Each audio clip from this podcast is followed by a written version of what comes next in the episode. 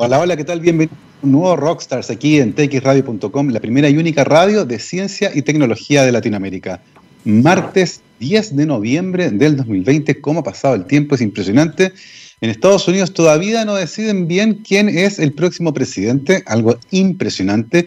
Muy probablemente van a estar contando y recontando votos por las próximas dos semanas y eventualmente la indecisión esta se puede extender incluso hasta bien entrado el mes de diciembre. Así que la primera democracia del mundo está dando un show bastante, bastante poco, poco bonito. Aquí en Chile, las estadísticas por la pandemia de coronavirus el día de hoy indican 1083 nuevos casos positivos. Se reporta también, lamentablemente, el fallecimiento de 23 personas en las últimas 24 horas producto de esta enfermedad.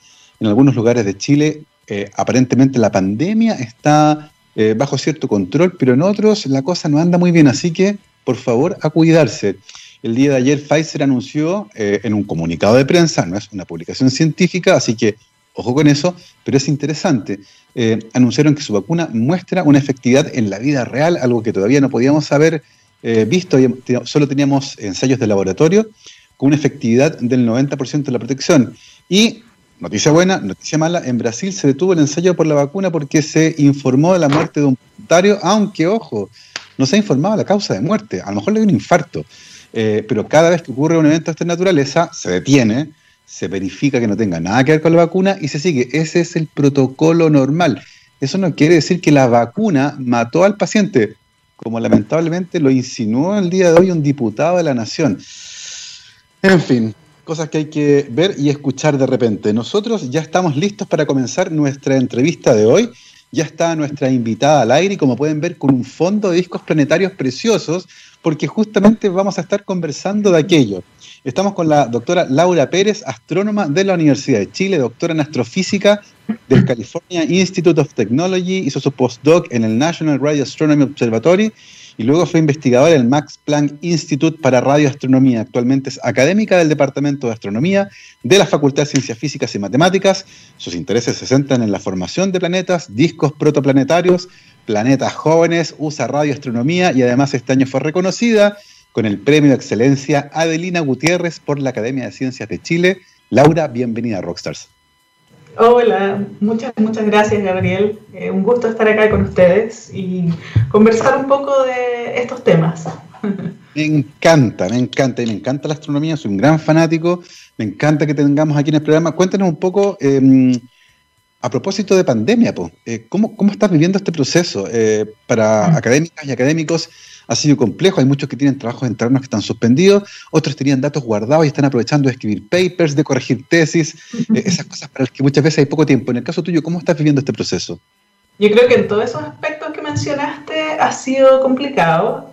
primero, en el aspecto de tener el trabajo en la casa. tengo una hija chiquitita, tres años, y la verdad es que es imposible no prestarle atención a ella, no, o sea, ella está todo el día buscando atención y entonces eh, para ella también ha sido un gran cambio, o sea, de no ver amigos, de no ver familia, a estar solo con la mamá y el papá, es difícil. Entonces eso ha hecho que, que el tiempo dedicado a eh, el cuidado eh, haya crecido un montón, porque teníamos nuestra vida más o menos solucionada ahí, los dos trabajamos, mi, pareja y, eh, y, yo, y entonces se convirtió todo en algo, en algo complicado súbitamente. Afortunadamente hemos estado todos sanos en nuestras familias también, y eso, o sea, también estamos súper agradecidos de, de, eso, por un lado, por tener la oportunidad de poder trabajar en la casa, porque hay gente que no tiene esa oportunidad.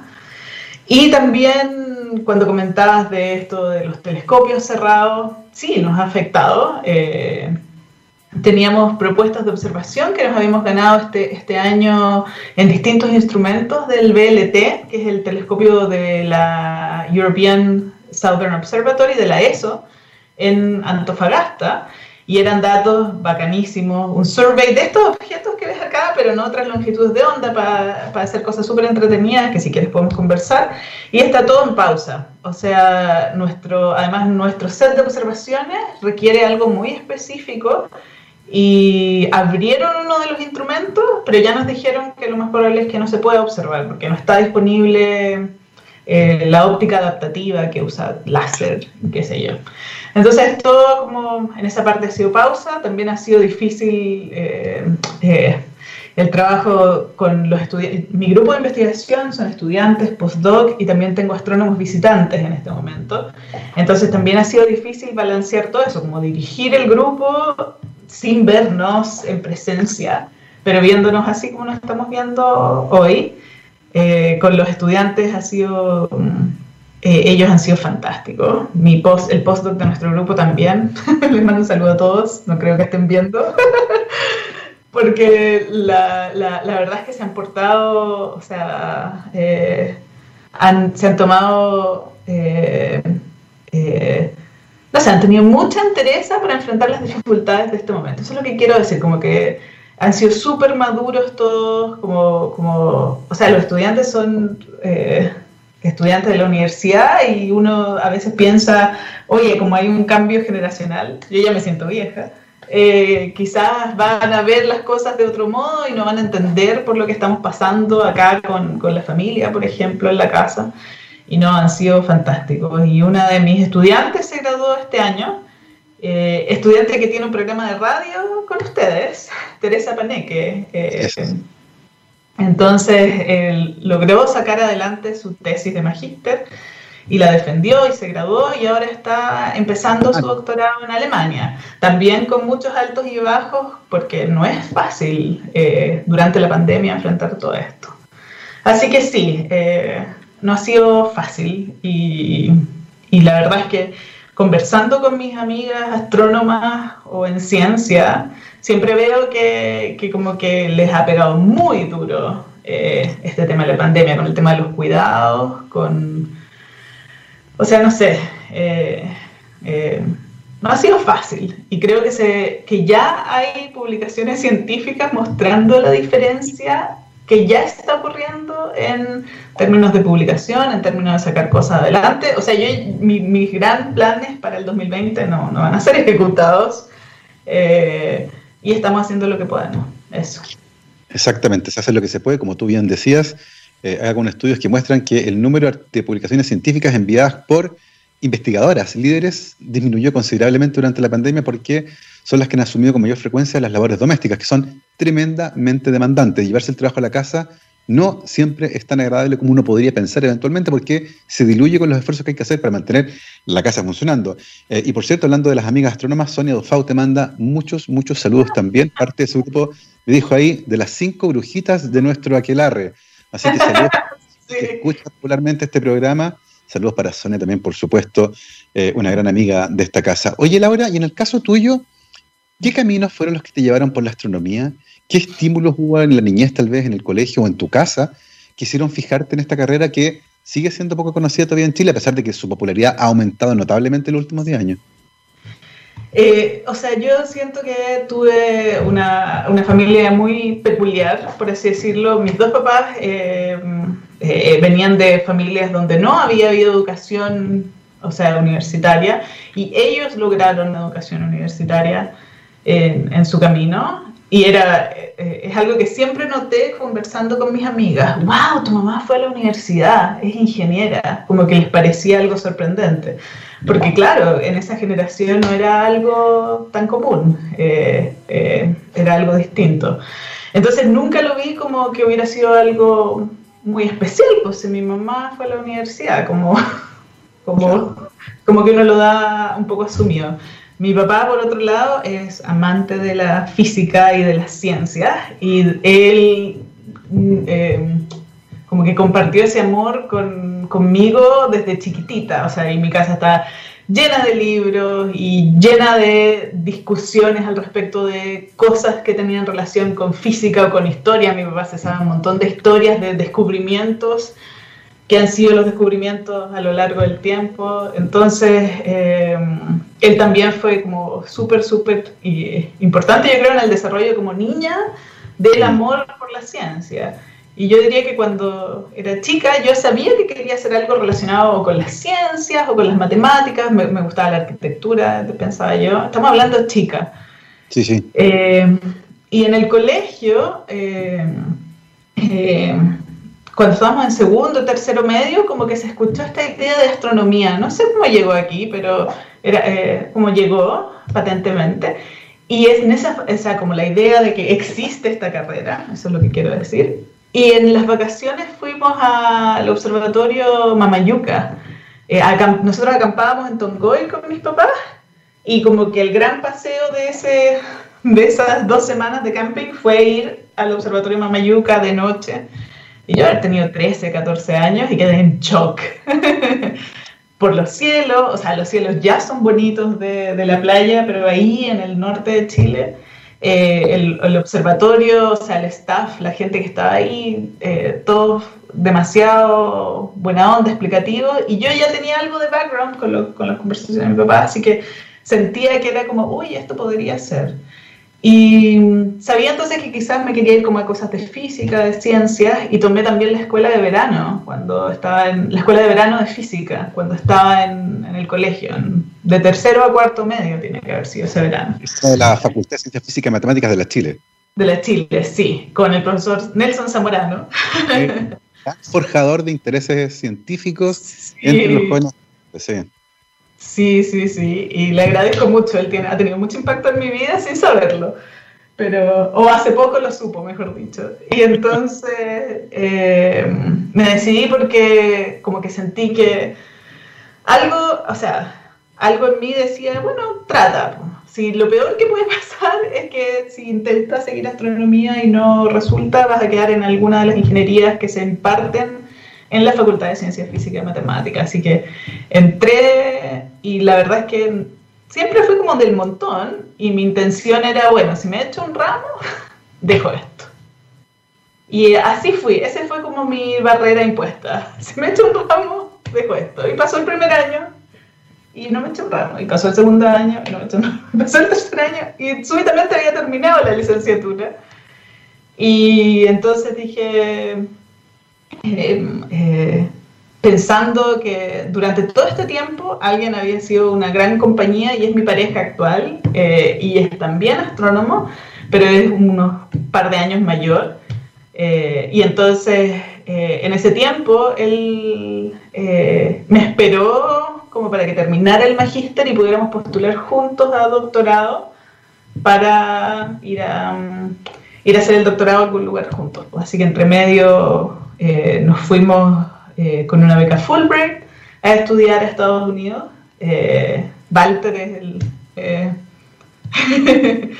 ¿De quién estoy hablando? Walter Max Werbeck, también ahora actualmente astrónomo, profesor de la Universidad de Chile del Departamento de Astronomía. Él llegó un año después a formar parte del departamento.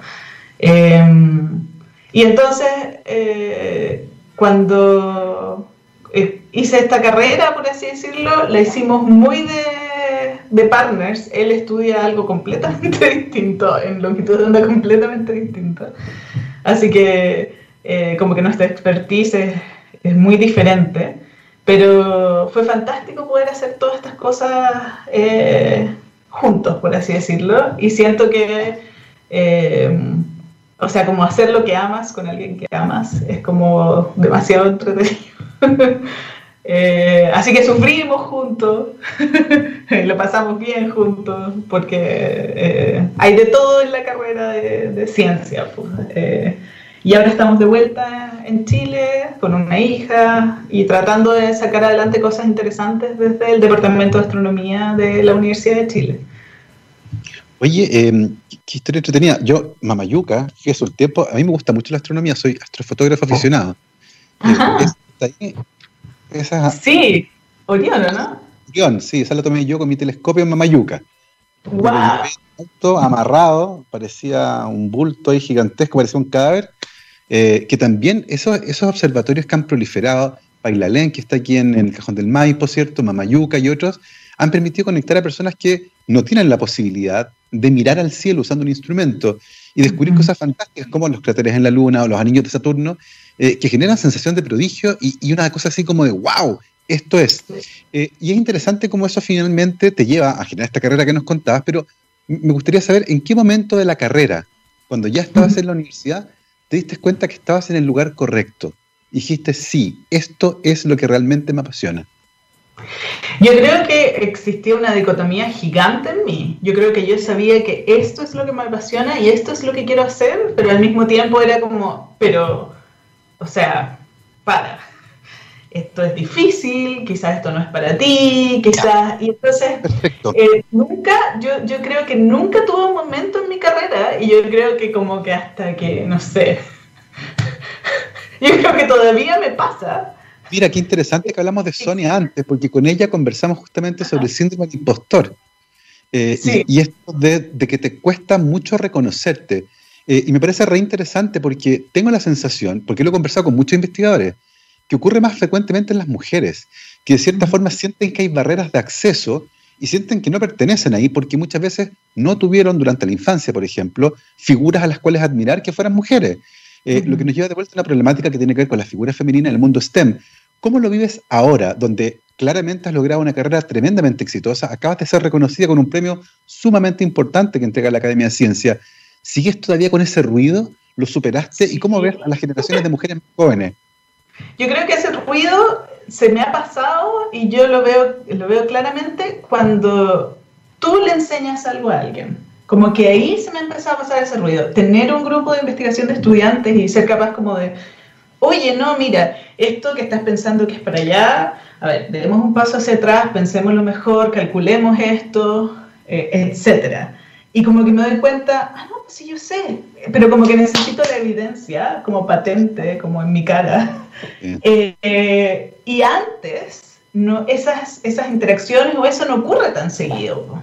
No es que mm. tú estés guiando a estudiantes durante toda tu carrera, eso puede ocurrir de vez en cuando. Yo tuve unos cuantos estudiantes a los que como que em, em, apoyé en términos científicos. Una cosa es ser como mentor de una carrera, pero otra cosa es como simplemente mostrar que tengo dedos para el piano cuando le enseño algo a alguien que estamos hablando es para desarrollar su ciencia, la ciencia que está haciendo el otro y tú como que los apoyas. Entonces, eh, es loco porque yo siento que todavía me hace ruido, pero cada vez me hace menos con esto de guiar gente. Como que eh, como que me doy cuenta, no, pues si tengo que contribuir, no, pues si yo sé, pero, pero me tengo que decir eso, o sea, que hasta existe el diálogo es como chistoso. Eh, sí, es bien interesante ese fenómeno, lo hemos conversado con varias investigadoras y me parece interesante mencionarlo al menos. Oye, y en este periplo eh, se van finalmente, y tú terminas haciendo tu doctorado en astrofísica en el Caltech, que es una institución que tiene un renombre gigantesco a nivel internacional en toda la área y particularmente en la astrofísica, eh, del Caltech son los amigos de, Big Bang Theory, ¿cierto? Esta serie de los físicos teóricos. Eh, ¿Qué tal fue la vida ahí? O sea, yo eh, fue de los mejores momentos de mi vida. Uno, porque llegamos y era un grupo de estudiantes muy internacional. Yo no sabía qué esperarme. y o sea, había, estaba lleno de gente de todo el mundo, de todos los lugares muy distintos, gente muy distinta en astronomía en el grupo de estudiantes que había en ese, en ese tiempo. Eh, y súbitamente en, en, Caltech su forma de hacerlo, y que un poco lloraba con mis estudiantes, y después igual les pido disculpas, pero es como lanzarlos a la piscina y aprende, aprende, y me pregunta, y cuando como que aprende a nadar un poco solito. Y me preguntas cuando necesite ayuda. Y claro, uno está así harto rato, pero como que te mandan a una piscina rica, pues temperada, como que, eh, o sea, porque teníamos acceso a instrumentación, a desarrollo, eh, que, que, me permitió hacer muchas cosas después en mi carrera. O sea, yo pienso por qué estoy donde estoy y por qué pasé, por ejemplo, por el National Radio Astronomy Observatory y por qué me fui a a, Alemania con esta fellowship y pienso que es porque tenía todas estas experiencias que en el doctorado me fueron dadas. Era como, bueno, acá están las herramientas, anda y arregla eso, pero eh, como que tenía yo entonces que aprender mucho para, para lograr y, y, aprender. Pero siento, mm, quizás no es la forma de educar a todo el mundo, estoy de acuerdo pero como que me sirvió mucho, me sirvió que alguien me dijera confío en ti y, y échale para adelante. Eh, versus em, eh, quizás una forma mucho, mucho más guiada y que es otra forma de enseñar, como echando a perder se aprende un poco. Lo otro que nos dieron muchas oportunidades de, postular a tiempo de observación. O sea, yo creo que desde mi primer año yo estaba escribiendo propuestas de investigación y eso, la habilidad de escribir y desarrollar una idea y hacerlo apropiadamente, cuesta. Y desde mientras más chico empieces a practicarla, es mucho mejor. Y entonces también eso es otra cosa que yo me llevo. Y entonces todos mis estudiantes están obligados a escribir propuestas y yo también los dejo como que se lancen solos a la piscina y después me doy cuenta del orgullo que es que, que no sé, pues que, que, les salió la propuesta de observación y que, y que fueron eh, eh, evaluados eh, por sus pares y que ellos pueden decir, ok, esto es lo que puedo mejorar o, o, sea, como de qué forma avanzar. Entonces, mi experiencia, la verdad es que tengo, le tengo N cariño a mi experiencia en Caltech. Y siento que ahí sufrí mucho lo del síndrome de impostor, pensando siempre todo el rato que, oye, yo estoy aquí solo porque eh, soy latina, ¿cachai? Como ellos necesitaban hacer un checkbox en algún lado. Eh, em, pero bueno, o sea, la verdad, la verdad es que si tú estás en un lugar porque eres un hombre blanco y no latino, eh, bueno, también esa persona no se lo cuestiona y toma la oportunidad y le echa para adelante. Entonces, eso fue lo que traté de decirme. Esto ha pasado toda la vida. Si a alguien le dan una oportunidad por algo que no es la razón final por la que uno debería, eh, si existe un sesgo de, de, cualquier modo, bueno, yo voy a agarrar esa oportunidad y le voy a echar para adelante, porque eso es lo que hace todo el mundo. Entonces fue un poco, también como que me decía eso a mí misma, como bueno, si me la dieron, hay, hay que hacerlo.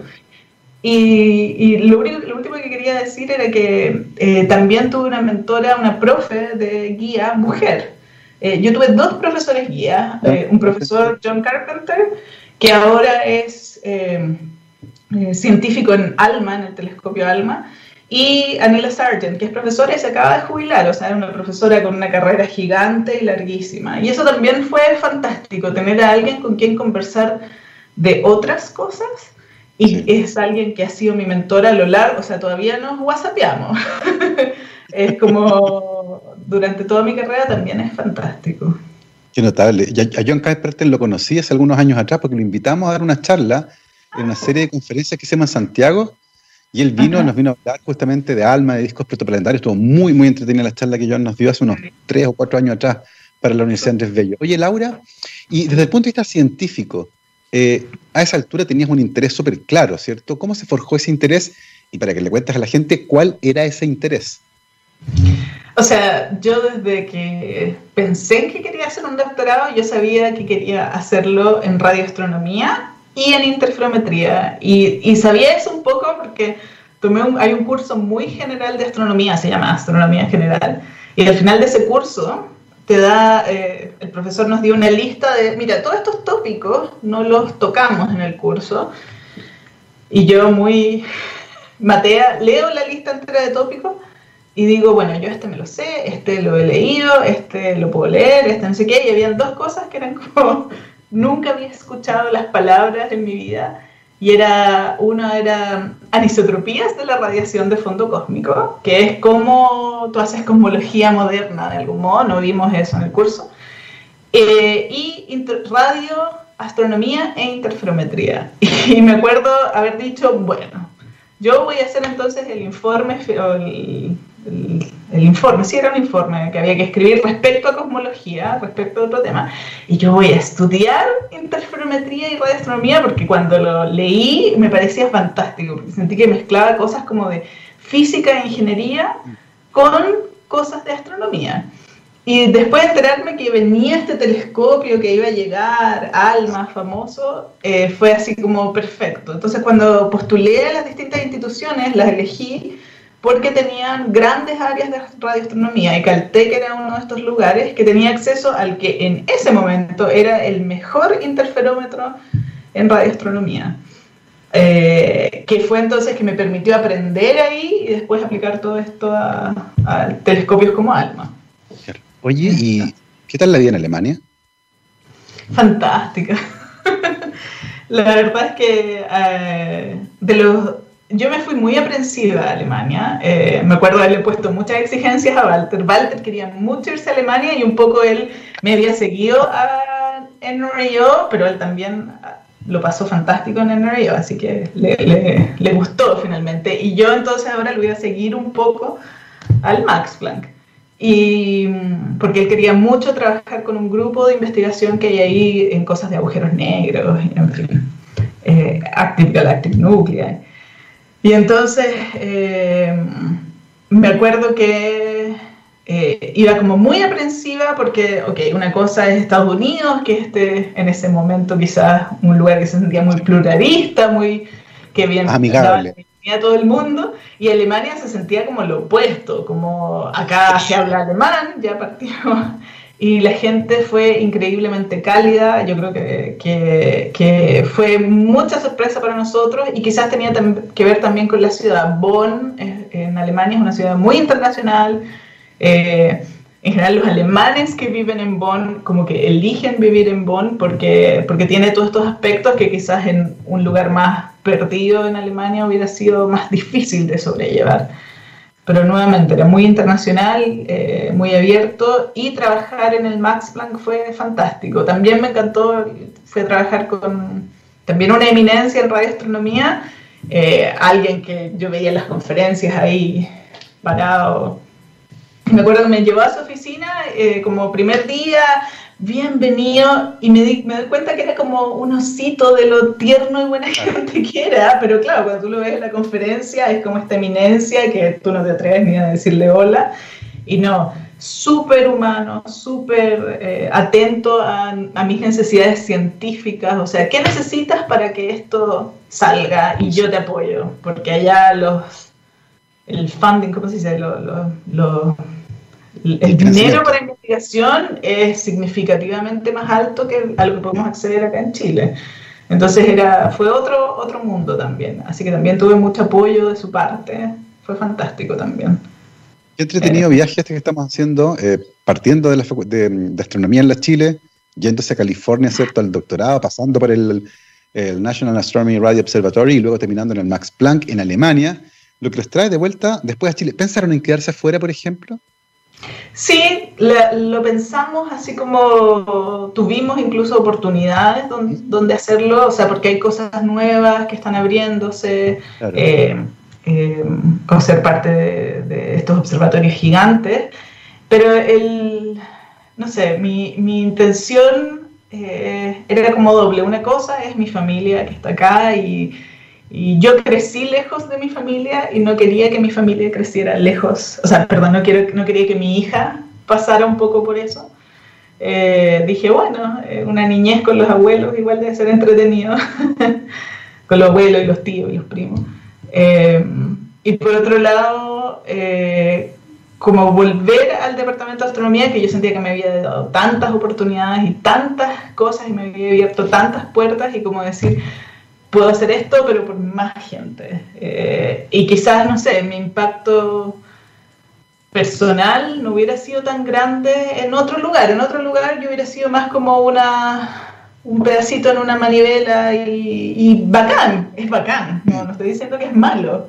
Simplemente dije, quizás acá yo podría como esto, forjar un grupo de investigación, hacer cosas entretenidas y con todo el set de telescopios que se viene a, a Chile, porque eso es algo innegable que hace salivar a cualquier astrónomo.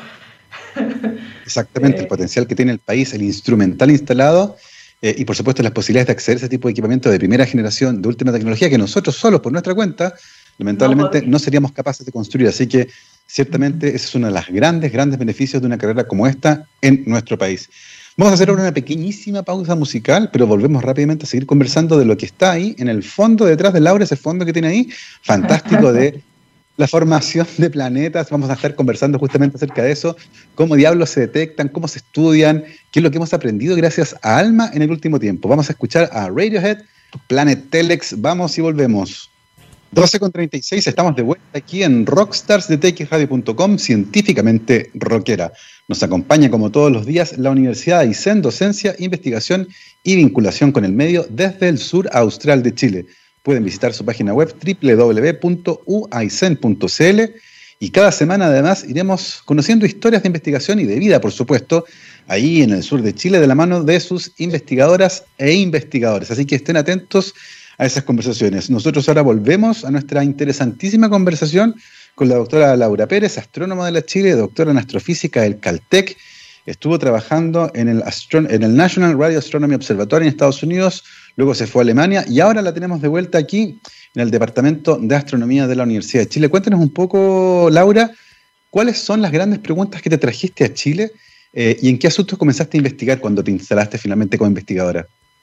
Bueno, cuando, cuando recién llegué a Chile, la gran pregunta que teníamos, y era porque Alma realmente finalmente estaba desarrollando sus capacidades para llegar a este punto, era eh, el hecho de que habíamos observado usando el telescopio Alma eh, con la mayor resolución angular posible discos protoplanetarios, que son donde nosotros creemos se forman los planetas. Y cuando miramos los primeros poquitos discos que miramos, un par realmente, vimos que estaban llenos de subestructura. O sea que el disco de material que tú ves en los... A veces cuando la gente dibuja como, mira, así se forman los planetas y hace como una caricatura al respecto, es todo como smooth, como, como suavecito y simétrico y todo idealizado. Y resulta que no, las observaciones de ALMA nos mostraron que la distribución del material sólido en estos objetos era concentrada en ciertas regiones y en otras eh, no tanto, por así decirlo.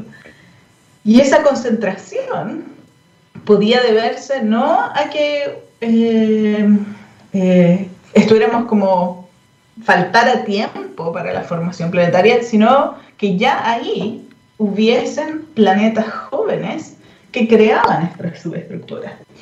Entonces, esa es una de las hipótesis, por supuesto, no está, y esa es la pregunta actual, por así decirlo, pero en ese tiempo ni siquiera sabíamos si esto que vimos en un par de objetos era realmente común, ¿ok? Podíamos ver, o sea, el universo siempre puede sorprendernos.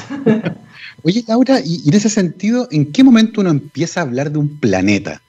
Eh, esta es ah. como la paradoja del montón de arena. Si yo tengo un montón de arena y saco un granito, eh, ¿en qué momento deja de ser un montón de arena? Al revés, si empieza a juntar materia y se empieza a formar algo, ¿en qué momento comienzo a hablar de un planeta? Eh, ¿Qué características tiene que tener ese montoncito de cosas para que yo hable de un planeta?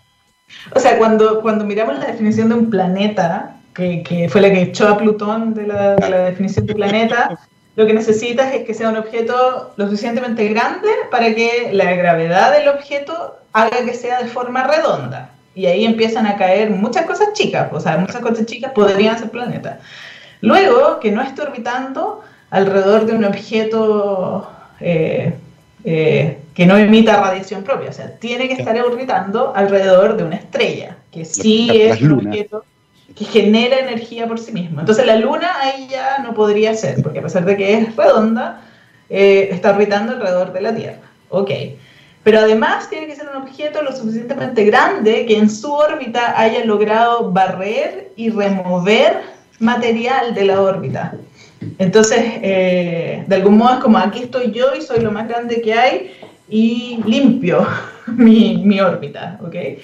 Pero en el caso de formación planetaria, y yo creo que esta es una súper buena pregunta, ahí está todavía lleno de material. Pero lo que puede hacer un planeta suficientemente masivo, y acá estamos hablando de masas como Júpiter, ¿okay? que sería lo más grande en nuestro sistema solar, pero incluso decenas de veces, o, una decena de la masa de Júpiter, por ejemplo. Eh, en uno de estos discos protoplanetarios, si este planeta joven estuviera orbitando ahí, eh, inmediatamente se carcomería y generaría un surco en la ubicación de su órbita. Entonces, nosotros podríamos quizás aplicar un poco de estas propiedades, pero inmediatamente una quizás no, no saldría, y es que la órbita esté absolutamente limpia, porque claramente hay flujo de material del disco externo al disco interno que finalmente alimenta la estrella, así que no podría estar perfectamente limpia. Alrededor de ese planeta en formación por también por la misma razón que tú formas un disco, que es conservación del momento angular, o sea, no todo el material cae hacia el centro de la estrella, sino que como hay un poquito de momento angular, algo de material queda orbitando en forma de disco. Por esa, por esa razón también tú formarías un disco alrededor del planeta, de que tú esperarías eventualmente se formen lunas, por ejemplo. Entonces, eh, no es tan claro que la definición de planeta en un sistema solar al lado de una estrella no joven, sino una estrella de secuencia principal formada, eh, aplique a, este a estos objetos. Entonces acá yo diría, bueno, un planeta es algo capaz de generar, eh, por su gravedad y por su tamaño, algo de influencia en el material a su alrededor. Entonces tú sabes que algo del tamaño que le llamamos un planetesimal, que sería como imaginarse un asteroide en, uno de estos discos, ¿ok?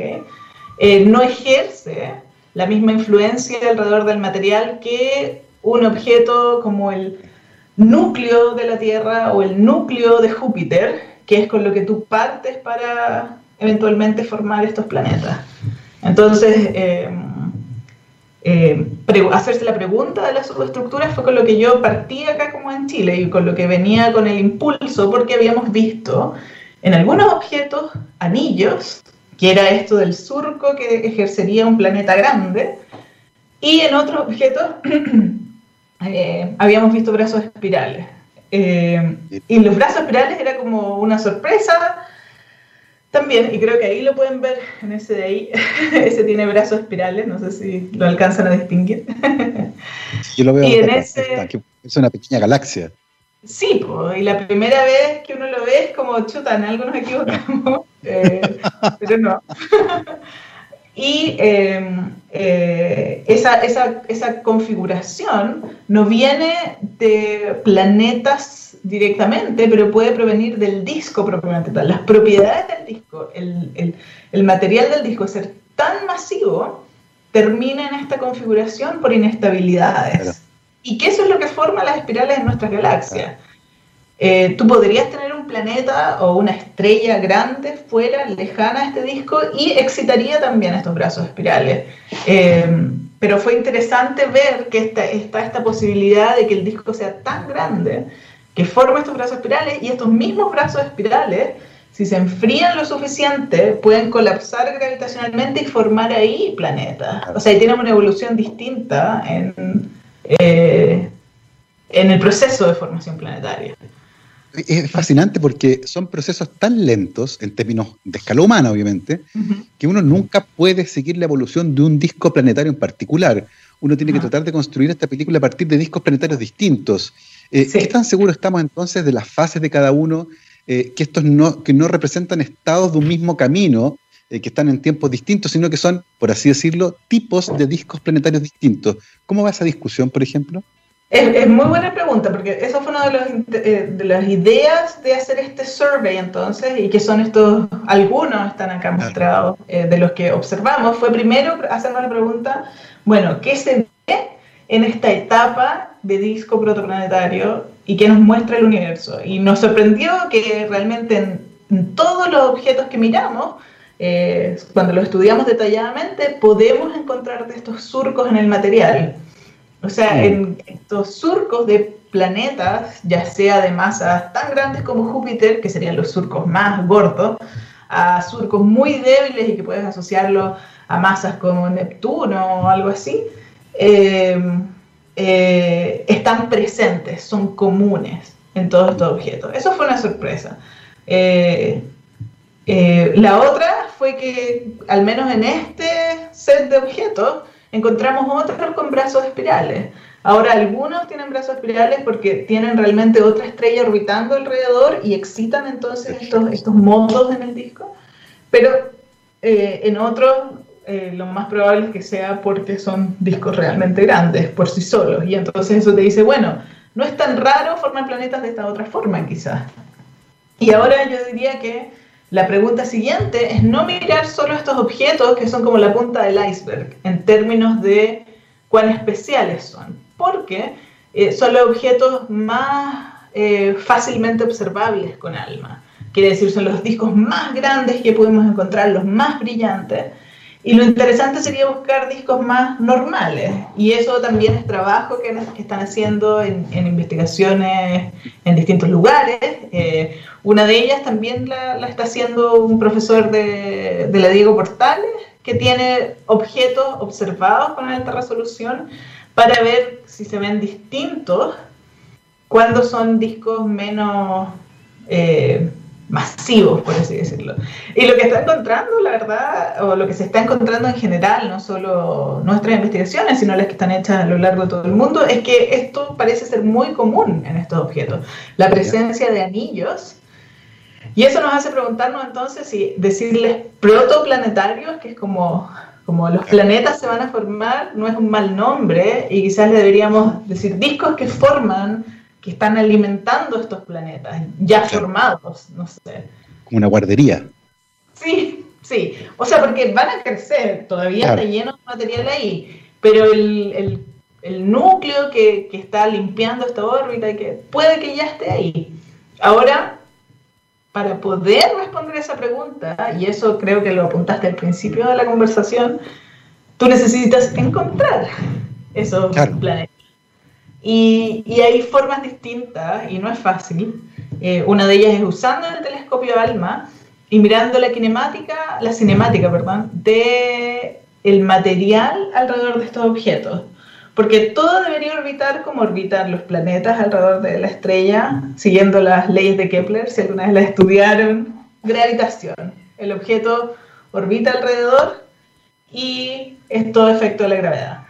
Pero ahora si tú pones un disco de material y está un objeto orbitando, el disco de material en principio debería orbitar siguiendo las leyes de Kepler y orbitando alrededor de la estrella. Pero cercano a la posición del planeta, tú deberías ver alguna perturbación del campo gravitacional, porque ahora apareció un planeta. Entonces, detectar esa perturbación que va a ser localizada, o sea, va a ser en un lugar particular, y que ojalá esté relacionada con alguno de estos surcos que vemos, es como el siguiente paso. Entonces... Eh, técnicamente eso suena súper complejo. ¿Qué tipo de instrumentos se necesitan para eso? Usamos el telescopio ALMA para esto. El telescopio ALMA no solo te entrega la emisión de los sólidos en el disco y su distribución, como, como vemos en esta imagen, pero también puedes usar líneas espectrales, moléculas que están emitiendo en este gas, o sea, no son parte de los sólidos, son parte del material gaseoso, y estas entregan su distribución. Y como el correlador de ALMA tiene suficiente poder computacional, puede hacer estas observaciones a distintas velocidades. O sea, usando el efecto Doppler, que es que si algo se está moviendo va a cambiar un pelín su frecuencia, y si se mueve para acá va a cambiar otro pelín, y esos cambios son muy sutiles, son muy pequeños, y realmente se deben a este avance tecnológico, que podemos hacerlo en canales, en, estoy usando términos, pero a velocidades para medir estas variaciones de Doppler, eh, muy, en diferencias muy pequeñas. Y entonces, eh, ese tipo de, de, de observaciones, hay también varios científicos en el mundo liderándolas, y en un trabajo que hicimos con colaboradores en Australia y Francia, mostramos que en algunos de estos objetos uno puede ver estas perturbaciones y están colocalizadas con estos surcos. O sea, podríamos pensar que ahí están eh, estos objetos de masa planetaria. Porque si fuese una masa como de otra estrella, la perturbación sería gigante. Gigante. Y si no hay nada, no habría perturbación, sería todo Kepler, Kepler, Kepler por todos lados. Eh, entonces eso, eso es algo para, para, responder esta pregunta. Y otra cosa que estamos haciendo con eh, mi estudiante de, del posgrado en, en, la Universidad de Chile, y, y, que son estas observaciones que un poco estamos esperando a ver qué pasa, eh, pero tenemos un paper que, que, está por, ya, ya está en su segunda y espero última revisión, y, y, se trata de mirar directamente, o sea, en luz directa, a estos discos. Los discos van a emitir en luz directa, pero en, eh, usando técnicas de supresión de la señal, podríamos decir, podríamos borrar el disco, borrar la emisión de la estrella y ver qué queda. Y lo que queda debería ser la emisión directa del planeta. Y em, es difícil, no, no, no, voy a negar que es fácil, y generalmente eh, lo, único que encuentras es que no encuentras nada, porque necesitas niveles de detección muy, muy, muy sensitivos, pero creo que hay un objeto que es, eh, que creo que va a ser el primero y ojalá sea realmente el que, donde lo observamos. Eh, que podríamos traer esa evidencia en, en luz directa. queremos, queremos esa evidencia de luz directa de un planeta ahí en el disco protoplanetario eliminando el resto, así que ya lo saben, vamos a tenerlo aquí en, Rockstar probablemente en muy poco tiempo más. Ojalá ese paper pase luego para ir por el, el, última revisión. Qué, qué apasionante esto, qué, qué choro como la tecnología le da impulso ¿cierto? al conocimiento científico a través de mejorar estas capacidades. Es realmente impresionante. Oye, Laura, no te puedo dejar de preguntar por esto. Eh, a principio de año recibiste un premio muy importante, que es el Premio de Excelencia Adelina Gutiérrez. Eh, cuéntanos qué ha significado este premio en tu carrera y para quienes no la conocen, ¿quién fue Adelina Gutiérrez? O sea, el, premio de Adelina Gutiérrez, la verdad, ha sido un honor absoluto, porque Adelina Gutiérrez es como alguien de que yo he escuchado mucho durante mi vida y que es absolutamente admirable durante mi, mi, paso por la Universidad de Chile. Y desafortunadamente no la conocí, no, no tomé un curso con ella, ella ya está retirada cuando yo empecé en la Universidad de Chile, pero fue alguien eh, por la que siempre eh, escuchaba solo cosas buenas y que había sido muy impulsora de, de, la astronomía en el país y en la Universidad de Chile. Eh, creó la licenciatura por la que yo pasé. fue parte del magíster por el que yo pasé. Fue académica del Departamento de Astronomía y fue la primera persona, hombre o mujer, que tuvo un doctorado en astrofísica en el país y que lo hizo cuando tenía familia. Eh, o sea, realmente rompedora de barreras por todos lados. Eh, eh, y que siento que dejó una marca muy grande porque abrió todos estos espacios donde ahora nosotros estamos. O sea, hacer la licenciatura en astronomía, hacer posgrado en astronomía, es algo que se hace nomás, pues es parte, es, normal. Y Adelina entonces eh, dejó toda esta marca y además eh, en, en, la ciencia en Chile fue muy apreciada porque fue la primera miembro de la Academia de Ciencias que era eh, del género femenino. fue Em, eh, o sea, fue algo muy... Eh, fue, la única por mucho tiempo. Eh, y fue en honor a ella que la Academia Chilena de Ciencias creó este premio para investigadores jóvenes. Y la verdad es que fue un honor absoluto recibirlo, porque si yo pudiera dejar una pizca de marca de lo que dejó ella en nuestro departamento, en la Universidad de Chile, en la ciencia en el país, me doy por más que pagada. Eh, ¿Y cómo se llama? Y siento que además forjó ella varias, varias generaciones durante su carrera y eso es algo que, que me gustaría hacer. Eh, fue entretenido también conocer a las otras personas que estaban haciendo ciencia de frontera, por así decirlo, eh, acá en Chile, en la premiación. eso también fue, fue súper entretenido. Así que no, es notable. Felicitaciones, por cierto, de parte de nuestra, nuestra red para ustedes, por el, gran trabajo que están haciendo. Oye, Laura, y, pensando ya, y estamos cerrando la entrevista, estamos llegando al final, pensando en lo que viene, algo nos adelantaste con respecto a esta publicación que está ahí a punto de ser eh, eh, aceptada. Eh, ¿Qué preguntas interesantes quedan todavía en el camino? Siempre sabemos que hay muchas, pero ¿qué preguntas tú crees que son las que vas a eventualmente, eventualmente perdón, a empezar a abordar a partir de ahora? O sea, lo que nos queda tanto, tanto, tanto, cosas recientes en las que, en las que uno puede atacar directamente, usar ALMA para estudiar la evolución química de estos planetas, porque eh, de, estos, perdón, de estos discos protoplanetarios, porque eso te dice mucho respecto a la evolución química que estos planetas pueden tener. Algo que estamos haciendo también con mi estudiante de posgrado y que, y que es súper interesante y tiene que ver con esta detección directa es pensar también estos planetas, al estar en estos discos, están siendo alimentados por estos discos. Y tú te imaginas entonces que en ese proceso de crecimiento y de, de material cayendo al potencial gravitacional del planeta, puedes generar shocks, puedes generar mucha energía. Y entonces puedes quizás observarlo en emisión que te muestra el proceso de acreción en líneas de hidrógeno que son solo generadas si tú tienes shocks. Acuérdate que este disco está frío, está lejos de la estrella, entonces tú no esperarías ver esto a menos de que eh, haya realmente un planeta ahí creciendo, alimentándose y, evolucionando. Entonces nos gustaría, estamos usando entonces instrumentos distintos, por así decirlo, a lo estándar para detectar estos, estos objetos en acreción, eh, para saber sobre su, su, crecimiento. Y luego con todo este set de telescopios espaciales o eh, eh, telescopios, megatelescopios, mejor dicho, que van a ser instalados en Chile, tú puedes usar espectroscopía para estudiar la composición de estos protoplanetas, una vez que los identifiques y, y sepas más o menos dónde están las cosas. Así que como que queda un montón por, hacer y por entender eh, en este campo. Eh, y, nada, pues eh, realmente entusiasmados de, usar todo esto, esperando que la, pandemia, por ejemplo, estas observaciones que se aplazaron y que queremos recibir, lleguen eventualmente. Y bueno, eso.